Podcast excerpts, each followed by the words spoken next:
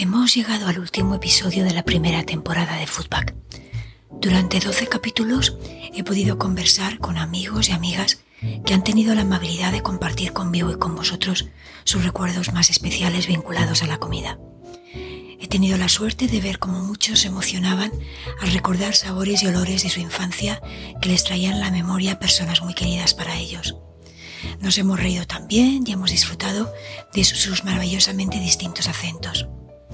Gracias a ellos viajamos a Italia, Norteamérica, Argentina, Venezuela, Ucrania, México y por supuesto nos hemos paseado por muchos sitios de España. Desde aquí agradecer a todos y cada uno de ellos su generosidad a la hora de cederme una parte de su tiempo y por aceptar a compartir conmigo algunos de sus recuerdos más preciados. Gracias de verdad por ayudarme a hacer posible esta pequeña locura que se me ocurrió un buen día durante una de mis carreras mañaneras por las calles de Madrid que he disfrutado tanto sacando adelante y que ha significado un reto para mí en muchos sentidos. Y bueno, pues maquinando poquito a poco el contenido para una segunda temporada porque, porque estoy ya un poquito enganchada. ¿Qué vamos a hacer?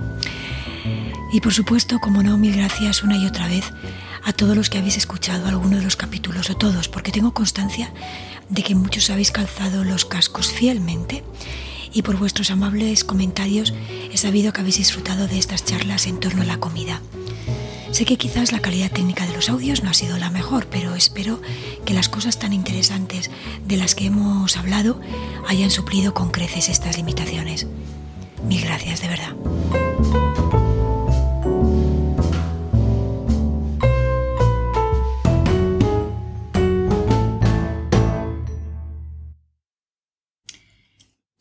Como os comentaba en el episodio anterior, este último capítulo de la primera temporada de Footback es un poquito más especial. En primer lugar, porque charlo con un amigo de hace muchos años. Y en segundo lugar, porque Luis no se dedica a la gastronomía de manera profesional en ninguna de sus facetas. No es periodista gastronómico, ni tiene un restaurante, ni da clases. A Luis simplemente le gusta cocinar y le gusta comer y es uno de mis alumnos más comprometidos y fieles. Me hace mucha, mucha ilusión charlar con él porque Luis representa a todos los que os sumáis a las clases de esa escuela online que nació de la necesidad de seguir haciendo lo que más me gusta y que se mantiene gracias al apoyo y al entusiasmo de muchos de vosotros a los que os mola aprender a cocinar de una manera un poquito diferente. Esta entrevista es mi pequeño y modesto homenaje a todos y cada uno de mis alumnos, a los que os animáis a viajar conmigo cada semana y a los que os apuntáis cuando surge la oportunidad. Es mi manera de agradeceros el cariño que me enviáis en cada conexión y que espero recibáis de igual manera por mi parte. Me encantaría nombraros a todos, porque de verdad que todos estáis aquí conmigo. Pero afortunadamente la lista poco a poco se va haciendo cada vez más larga y bueno, no es plan. Así es que daros todos por aludidos y os envío un abrazo enorme desde aquí. Y sin más os presento a Luis. Luis es ingeniero informático, es escocés y nos conocemos desde hace muchos años, cuando las maletas de un par de turistas despistadas bloqueaban la subida a un tren en la estación Victoria de Londres. La historia es larga y no ha lugar contarla aquí, pero son esas circunstancias providenciales que a veces suceden y le dan la vuelta a tu vida como a un calcetín. Luis no es un profesional de la gastronomía, como ya os he comentado, pero le encanta cocinar y lo ha hecho siempre. Al menos yo desde que le conozco siempre le he visto un interés especial por, por la cocina. Así es que no encontré mejor candidato para añadir a esta galería de acentos que el que nos lleva a mi muy querido Reino Unido. Muchas gracias Luis por aceptar mi invitación a charlar sobre tus recuerdos más comestibles y entrar ya a formar parte del Club Foodback. Pues muchísimas gracias, Sonia, por esa introducción. me siento en, un pelín incómodo en, incómodo en esta entrevista porque, claro, si fuera un podcast de, de fútbol o de informática, pues estaría mi salsa. Pero aquí habla de comida, pues el, Em, pues no me encaja realmente con todo lo que he hecho en la vida, pero estoy encantado um, estar aquí. A, a mí te encanta cocinar y eso es lo más importante. o sea que no hace falta nada más. Además, lo que hablamos aquí, ya sabes, son de, recuerdos vinculados a la comida y de esos tenemos todos, mm. dediquémonos a la, a la, gastronomía de manera profesional o no. Así es que aquí estamos. Bueno, pues vamos a empezar este podcast con la primera pregunta que ya sabéis que abre todos, todos los episodios, eh, que es, eh, Luis, ¿cuáles son tus primeros recuerdos vinculados con la comida? ¿Qué es lo primero eh, que recuerdas haber comido y con, mm. qué, con qué recuerdo lo relacionas? Pues creo que las memorias están muy vinculadas a las emociones. Y yo recuerdo bastante bien comiendo algo que no me gustaba para nada, me pilló por sorpresa, en la casa en Escocia de, y mi abuela estaba cocinando y para desayunar nos preparó un porridge, que es un plato de copas de avena, como habitualmente comía en casa.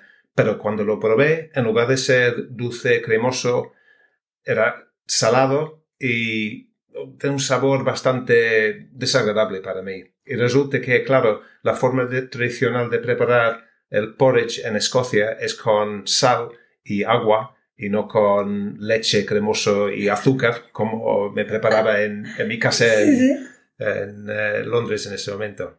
Y bueno, yo creo que es lo primero Tu primer recuerdo que... Y por supuesto cuando... Imagino que cuando piensas en eso, inmediatamente lo vinculas con tu, con tu abuela, ¿no? Es la imagen de Eso tu abuela. es, sí, sí. Y creo que incluso todavía tengo la sabor en la boca cuando lo pienso. pues eso seguro es el poder, el poder de la comida. Luis, ¿de dónde te viene tu afición a cocinar? Porque ya hemos dicho que tú eres informático, sin embargo, te encanta cocinar y yo desde que te conozco desde hace ya muchísimos años, yo, yo sí que recuerdo que, que tú siempre tenías un, gusto por, por, cocinar. Sí, pues creo que también ha sido un poco por necesidad.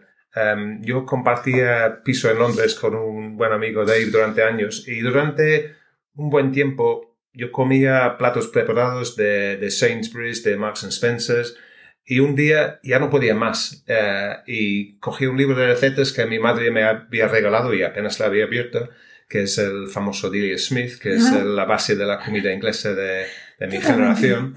y, me puso a mirar recetas y empecé a cocinar, em, con, empezando con unas uh, salsas bolonesas y, y, seguí desde entonces. Y esos eran los primeros pasos. Um, y es verdad que antes de hacer tus clases, Em, tenía un rango de platos bastante limitados, pero em, claro, eso gracias a ti pues ha ampliado bastante. ¿Ves? Y luego, ¿ves? Pues ¿cómo no me voy a emocionar? claro, es que, es, que, es, que, es normal, porque es verdad que, que, varios de vosotros me habéis dicho eso, que, que las clases os han abierto, que, son, que habéis preparado cosas que de otra manera nunca os hubieseis atrevido a hacer. En, la vida, no, no, no podía haber imaginado ni comprar ni usar la mitad de los ingredientes que ahora tengo en la cocina. Pues eso es genial, qué, qué guay. Entonces, ¿qué, ¿qué, crees que te aporta la, la, la, cocina? Cuando te metes en la cocina y te pones a experimentar de tu vida, ¿qué, qué, qué, te, qué te aporta? ¿Qué, ¿Cómo te sientes? Pues la verdad es que me gusta estar solo en la cocina para cocinar. Como eh, sabe el que está sentado enfrente, en em, sabe que yo echo a todos la cocina pongo mi, mi, podcast, mi radio y tengo un tiempo dedicado para mí solo para, para crear algo. Y es algo creativo, el, todo el proceso con la preparación, el mise en place, esa palabra que he aprendido en las clases y la importancia que tiene, em, hasta luego, claro, cuando terminas el plato y lo puedes servir y la gente si les gusta, pues eso también te sientes fenomenal. y, y, todo ese proceso del, del tiempo que, que, estás en la cocina lo disfruto tanto como, uh, como la comida después, claro. O sea, que básicamente lo que te aporta es felicidad.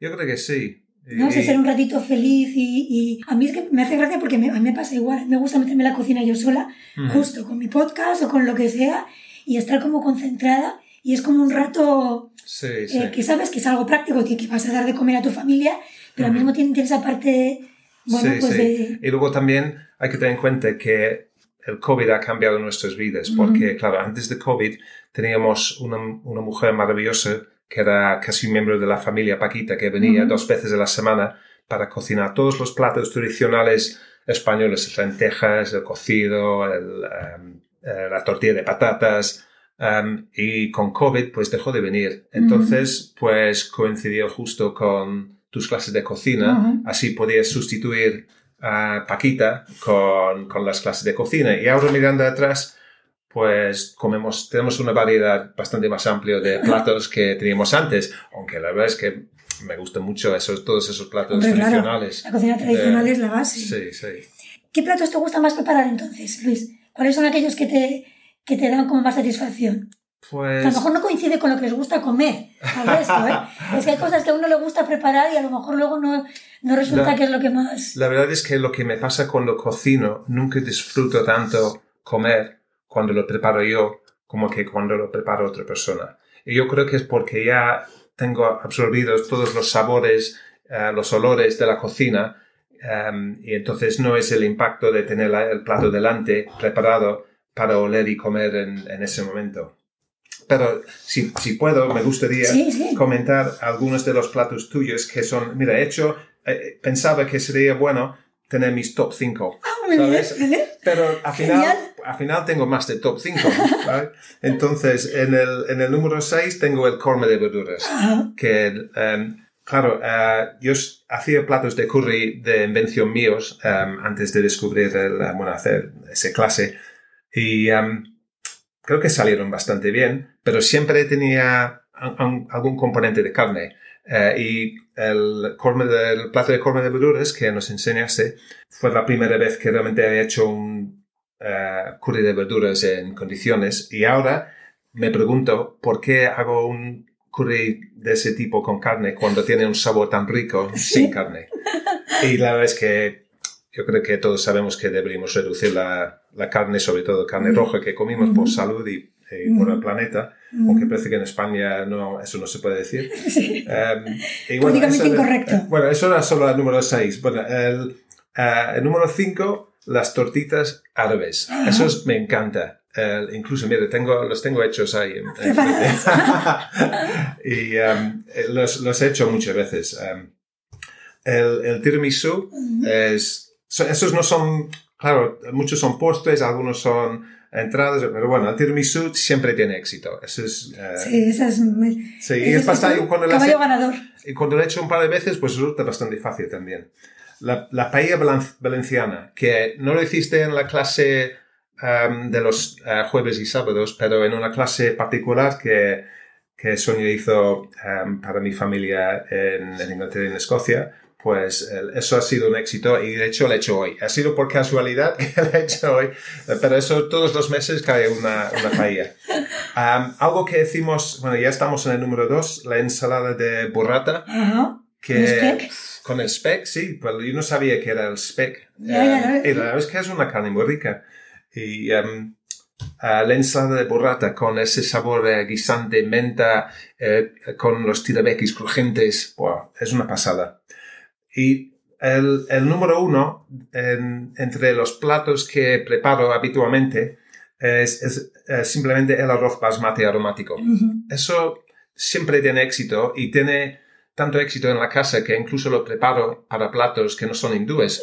que, que, el otro día comimos un chili con carne, que hago una receta de Jamie Oliver, que es bastante fácil, y lo acompañamos con el arroz basmati y, y salió fenomenal. Y bueno, entonces esos son mis, bueno, top 5, pero son 6. Pero también debería comentar un par de platos más que, que ha tenido muchísimo éxito. Que lo que a veces pasa en casa es que acabo haciendo no necesariamente los platos que a mí más me gusta, sino lo que Sara le gusta o el resto de la familia los pide. Y uno de ellos es el risotto negro con sepia. Y, y la, la verdad es que me gusta cocinarlo. Y es un plato que, como comentamos antes, es imposible pensar que en la vida iba a preparar un risotto. Incluso a lo mejor lo tenía que eh, buscar en Google para ay, a ver qué es un risotto para, para ahora sé cocinarlo y tenemos que volver a hacerlo dentro de poco. Y luego Um, hay dos platos que no he vuelto a repetir, pero me gustan mucho. Uno es la pastela, que estamos Uh -huh. comentando el otro día, que me salió bastante bien. Uh -huh. No tan bonito como, los, como cuando lo uh, veo en, por la cámara en, en, la clase, lo que has hecho tú. Y el otro son las tarteletas de, de pato y chutney. Uh -huh. Y esos no los he vuelto a hacer desde entonces, pero, pero me gusta. Y tengo que hacer mención especial del, a ver si lo pronuncio bien, el tislote bonepica. Yeah. Ese, ese plato, ese postre de manzana, que es de uh, Noruega, me gusta. Y en um, la fiesta de empresa este año en, en Génesis siempre nosotros cocinamos um, y preparé con ayuda de unos pinches unas 50 raciones de Tislo de Bondipica. Y salió bien, ¿no? Y salió bien, sí. pues nada, genial. O sea, como veis, es, eh, como, como, os decía, Luis es un, un alumno eh, fiel eh, y, y, bueno, pues efectivamente eh, él ha hecho prácticamente todas las clases, yo creo. Y, y, y a mí me, me, encanta, me encanta que, que entre sus platos estrellas estén las cosas que hemos, que hemos aprendido a hacer, a hacer juntos. Es guay. Luis, yo sé que tú has viajado mucho también, que tú y Sara tuvisteis antes de tener familia, pues viajasteis mucho por, por el mundo. ¿Dónde comiste eh, lo que más te impactó? Tengo un anécdota curioso relacionado con la pues comida. Cuenta, cuenta, cuenta. En, en México yo tenía uh, muchas ganas de, de, probar, simplemente para probar una vez en, en la vida, comer insectos. Uh -huh. Y uh, ahí los, um, ahí, ¿cómo se llama? Eh, chapulines. Los chapulines, eso es. Uh -huh. Entonces fui a un restaurante muy chulo y pedí chapulines. Y yo pensaba que iban a llegar crujientes, pero no, venían como bañados en aceite de oliva. Pero lo peor era antes, porque mientras estaban preparando Um, los chapulines, salió un olor de la cocina que era el mismo olor que salió de nuestra lámpara halógeno en el salón cuando aterrizó un insecto encima. Ah, muy, muy, llamativa. Y bueno, pero lo, y luego cuando me lo sirvió, me lo sirvió con un, con un taco. Entonces cogiste la, tienes que coger los saltamontes así como grasientes y meterlos en el taco con las verduras y bueno, conseguí comer uno. Ah, bueno. Pero no sé, yo creo que no, no Igual si, igual, igual si son crujientes lo, lo pienso, pero no, servidos así en aceite, no. Y te quería preguntar, esta es una pregunta que sí que suelo hacer porque eh, me llama mucho la atención las diferentes respuestas que he obtenido. Creo que tú eres la entrevista número 12 y yo creo que nadie me ha dicho la misma cosa en dos entrevistas. Cuando tú te pones delante de un plato, eh, ¿qué sentido es el que se te activa? O sea, cuando tú imagínate, tienes un plato, lo comes, eh, pasa una, un tiempo y recuerdas ese plato, ¿qué es lo que te viene a la cabeza? Te viene la imagen, recuerdas el olor, el sabor, las sensaciones que te produjo, recuerdas la compañía con la que estabas. ¿Qué, qué, es, qué es, lo que, qué es, lo que más, qué es lo que te impacta más? Mm, Esa es una buena pregunta. Seguramente son varias cosas. Si el plato es algo que, que no he comido antes, Uh -huh. pues uh, la primera vez que como, no sé, la primera vez que comí un plato, perdón, un plato de curry Uh -huh. en Inglaterra, pues era muy picante y no sabía si me gustaba o no, pero al final la, me gustaba. Entonces yo lo recuerdo, pero también recuerdo con quién estaba y el, el sabor y el, el olor. Um, entonces no, no, no, solo es una cosa, son, son varios. La experiencia en su conjunto, ¿no? Sí, igual tira más a la experiencia que, que la propia comida en sí. Mm, claro, es que yo, eso, me ha habido gente que me ha dicho, pues la presencia, eh, cuando ves el, el, el emplatado, otra gente el olor, de la comida. O sea, es increíble cómo cada uno se le queda una cosa.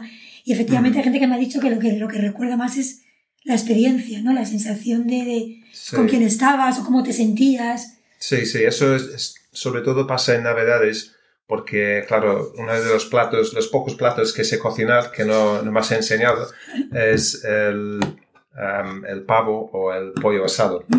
Y, y todas las Navidades, pues compro un pavo enorme y comemos 10 o 12 personas.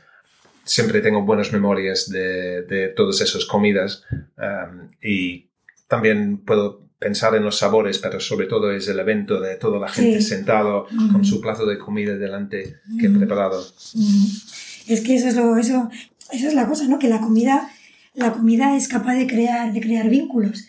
¿Tú crees que has, has, has iniciado alguna vez alguna relación con alguien, con un amigo, con un compañero de trabajo, con alguien, delante de un plato? Tú has, estabais compartiendo una comida y has pensado, esto es el inicio de una relación, de una, de una amistad o de algo. Yo cuando doy clases o hago eventos con, con grupos, normalmente la gente se conoce entre sí, pero otras veces no se conocen.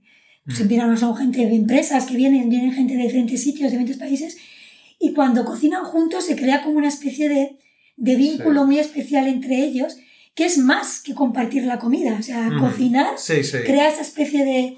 Entonces no sé si a ti te ha pasado alguna vez eh, que, que, bueno, que has sentido que se creaba algún vínculo especial con alguien por el hecho de compartir, o a lo mejor alguien que no has vuelto a ver, nunca más, que has conocido en otro país, en otro sitio. La verdad es que recuerdo la primera vez que me preparó un- una tortilla española y la verdad es que no me llamaba mucho la atención la comida en sí, pero en la memoria tengo clavado la escena con em, el sartén y, la tortilla eh, española. Y, claro, yo no había comido algo que, llevaba huevo en medio líquido y me llamaba la atención. no sé si eso me gusta, pero en mi empresa todos los años eh, para la cena, lo que ya he comentado con el Teslote Bonepica, que preparamos um, la cena entre nosotros um, en una sociedad gastronómica.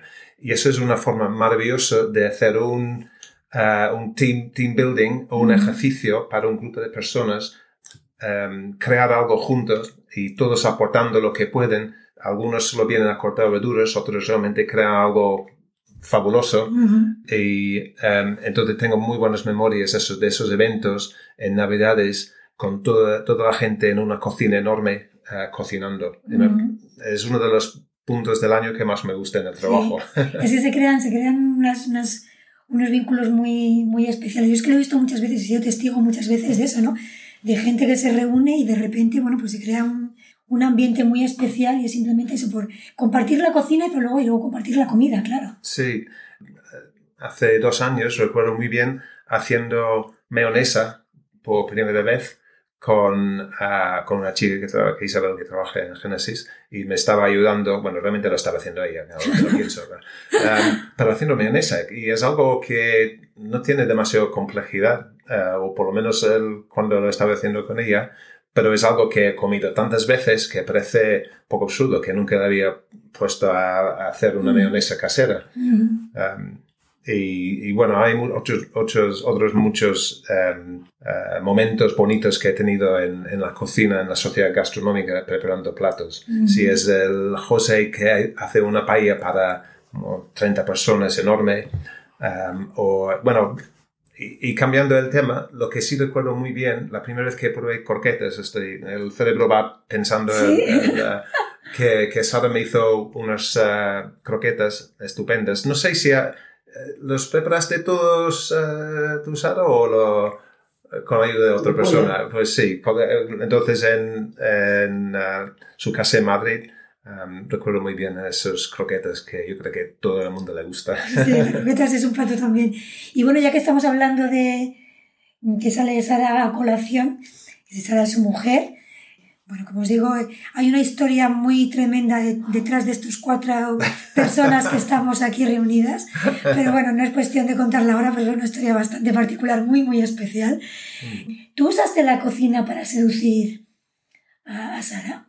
Y bueno, mm, en, algún momento usaste algún plato y dijiste voy a conquistarla o todavía no, no controlabas mucho. porque la, la, comida es un elemento de, seducción muy, muy, muy potente. Lo que sí hice era darle una copita de whisky.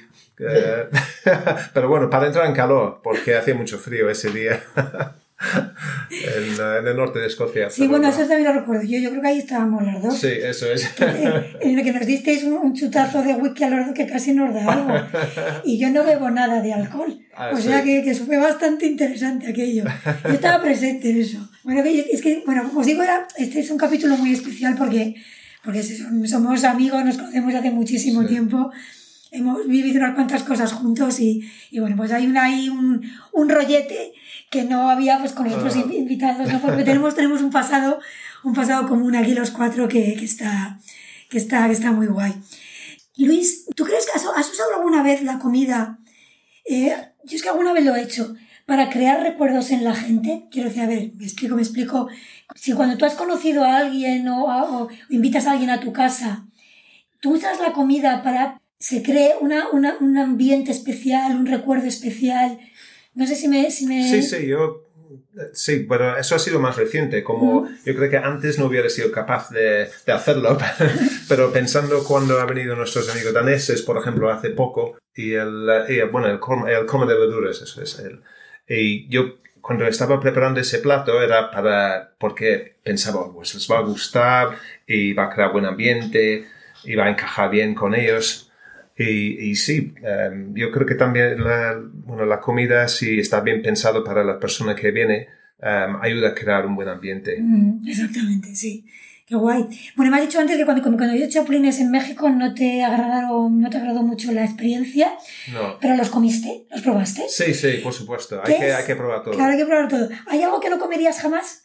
A pesar de, de esa filosofía de que hay que probarlo todo, ¿hay alguna cosa que dirías, mira, no, yo soy No muy sé, abierto, no pero sé. esto no, por aquí no paso? Pues no, yo creo que, creo que no. Igual me puedes sugerir algunas cosas para ver si... Hombre, yo por ejemplo un gusano no me lo como. gusano, yo creo que depende cómo está preparado. Si está- yo creo que está crujiente y igual... eh, bueno, hay, hay cosas que he probado que no me gustan, ¿no? La verdad es que no me gustan los callos. Sé que Sara le gusta y, y entonces no- como a mí no me gusta, pues no, no los comemos en casa. Pero sí los he probado y igual pruebo los, los gusanos, sí, si hace falta, porque yo entiendo que en el futuro tenemos que buscar fuentes de proteínas que, que son menos dañinos al medio ambiente y igual gusanos es una buena opción. Es una buena opción. Sí, bueno, vamos Sí. a ver, los insectos tienen una proteína fantástica. Entonces, bueno, supongo que, que evidentemente llegará un momento en que tendremos que, que acostumbrarnos a, a Sí, probar sí. cosas que ahora mismo nos parecen, nos parecen increíbles. Pues, Mm, Bueno, pues nada, Luis, eh, parece mentira, pero ya hemos llegado al, al- ¿Verdad que se ha pasado súper rápido? ostras, ya, ya estamos acabando. Ya estamos acabando. ¿eh? Es lo que me suele pasar cuando me dicen, ya, ya hemos terminado. Y digo, sí, sí, ya hemos terminado, ya estamos terminando, porque esto es lo, esto es lo guay, ¿no? Cuando se habla de comida y de, y de recuerdos, pues que, Sí. que las cosas fluyen y está... Sí. está Oye, un par, un par de cosas que tengo que decir Di, di, sobre di. la, la comida en España, porque Dime. claro, vengo de otro país, vengo de, de Reino Unido. O sea, no sé donde- si habéis notado su acento. Sí, hago un esfuerzo Que para de no Cádiz perderlo. no es, de Cádiz no es. Um, y claro, vengo de un país donde se come mejor de lo que piensa la mayoría de los españoles, pero no se come tan bien como en España, está claro. Mm. Y no se dedica tanto tiempo uh, a comer ni a la preparación de la, de la comida. Y um, bueno, algo que descubrí cuando venía a España es que cuando ibas a un bar para tomar una cerveza, en lugar de ir a un bar y tomar pinta tras pinta de cerveza, no, tomabas una cerveza más pequeña y luego te daban algo que estaba incluido en el precio. Y eso siempre me, me llamaba mucho la atención al principio.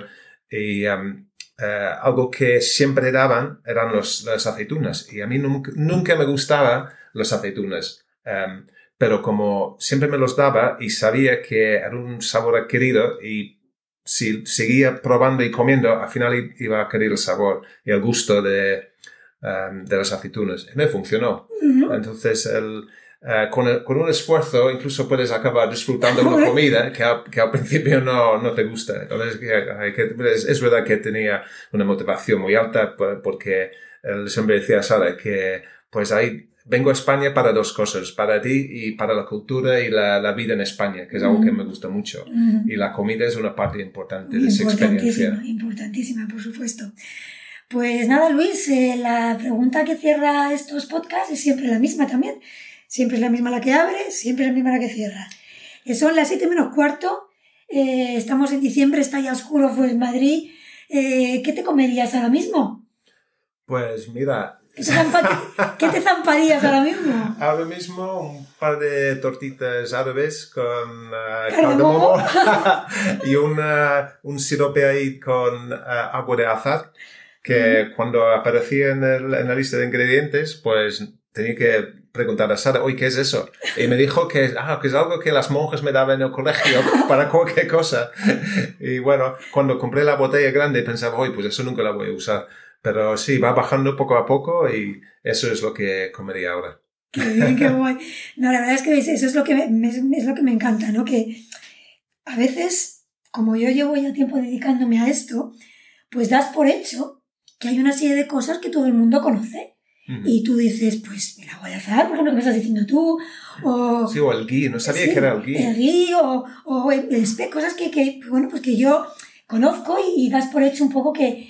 Y no te puedes ni imaginar el gusto que da veros las caras de interrogación, eh, de decir, ¿qué es esto? Porque esto es lo que mola.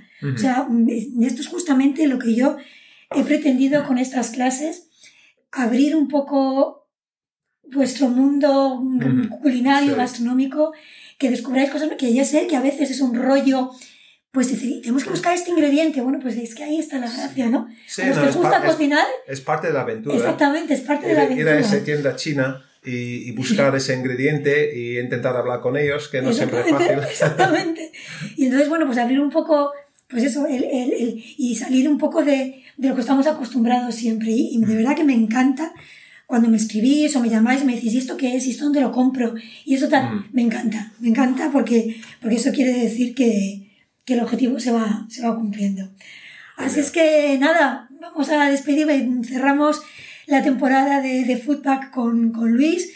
Lo dicho, muchísimas gracias a todos los que, eh, como os he dicho, es mi pequeño homenaje a todos mis, mis alumnos. De verdad que gracias a vosotros esto sigue adelante. Y... Bueno, y por parte de los alumnos, gracias a ti por eh, estar entregado con nosotros y enseñándonos a, a crear comida. y a, crear felicidad. Eso que es. lo que hacemos juntos, ¿verdad? Sí. Crear felicidad. Pues nada, nos despedimos. Gracias, Luis. Muchísimas gracias. Ah, muchas gracias.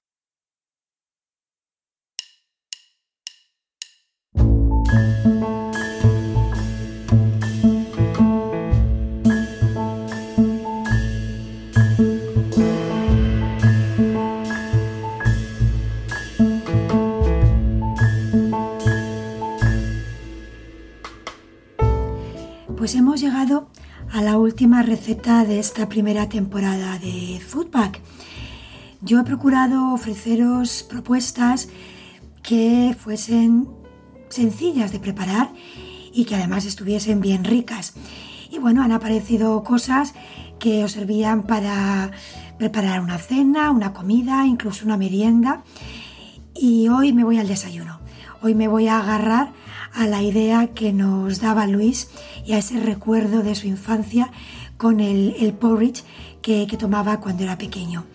Así es que en soniafuentescooking.com os ofrezco una, propuesta de, este, de un tradicional porridge que espero os guste y que es una idea fantástica para preparar un desayuno lleno, lleno de energía. Y sin más, me despido de todos vosotros. Espero muy pronto poder escucharnos de nuevo en una segunda temporada de Foodpack que ya estoy rumiando en mi cabeza y ya sabéis en la página web estoy abierta a cualquiera eh, de vuestros comentarios, ideas y sugerencias. Siempre encantada y un placer eh, recibir vuestros mensajes, poder leeros y por supuesto contestar a todos ellos. Un abrazo muy fuerte y hasta pronto.